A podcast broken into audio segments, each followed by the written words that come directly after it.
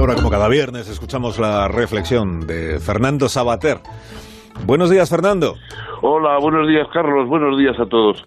Eh, estaba escuchando toda la polémica, las discusiones en torno al, al sondeo del CIS, que ya se va convirtiendo en un clásico del, del, del, del follón, ¿no?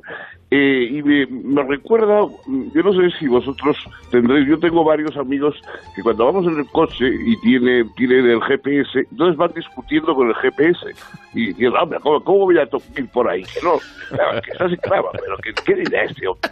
Bueno, entonces yo eso siempre me he dejado, digo, bueno, o, lleva el GPS o lo apagas, pero lo que me un poco absurdo es discutir con él, porque va a decir siempre lo mismo. Y yo me, me, me empiezo a dar la impresión de que CIS es como esos GPS que nos quedamos todo el tiempo discutiendo. Bueno, parece bastante evidente que no, no coincide con una de las eh, apreciaciones intuitivas que tenemos cuando se ha puesto a prueba, como en, en, Andalucía, pero luego el resultado ha sido bastante flojito. Y, y, muchas de las preguntas, por ejemplo, las preguntas que se hacen sobre Cataluña en este, en este último CIS y tal, bueno, pues son evidentemente mmm, capciosas, ¿no? O sea, eh, en fin, ¿quién quieres? ¿A mamá que te adora o a la bruja vería que te va a hacer un agujero? Quiero decir que tampoco parece que la cosa sea muy...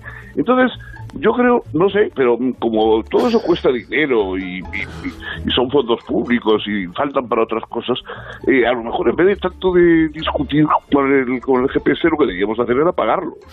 Y, sobre todo, no pagarlo, sino apagarlo. Sí, sí. sí. Mira, dice la. Les tengo que mencionar a Fernando. Son las preguntas 20 y 21. Eh, dice el encuestador. ¿En qué sentido cree usted que influirá la actual situación de Cataluña en su voto? Posibles respuestas. Votando a partidos que plantean opciones de diálogo y negociación.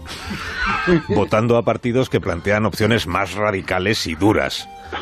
Provocando mayor abstención y desconfianza de la política. Esta es una. Y la segunda, que es todavía más directa, dice: En la actual situación de Cataluña, ¿qué diría usted que es más necesario?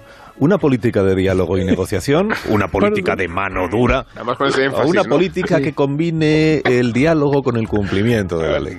Y, y luego sale Adrián Alastra y dice: Los españoles apoyan la posición del gobierno de Sánchez, que es el diálogo y el cumplimiento de la ley y tal, y no la cosa esta mano dura y radical del PP y de, de esos malos de ciudadanos. de las derechas. ¿Está inducida la respuesta? No, dice Tejanor. Fernando, cuídate mucho, un fuerte abrazo. Bueno, gracias a todos, una hora.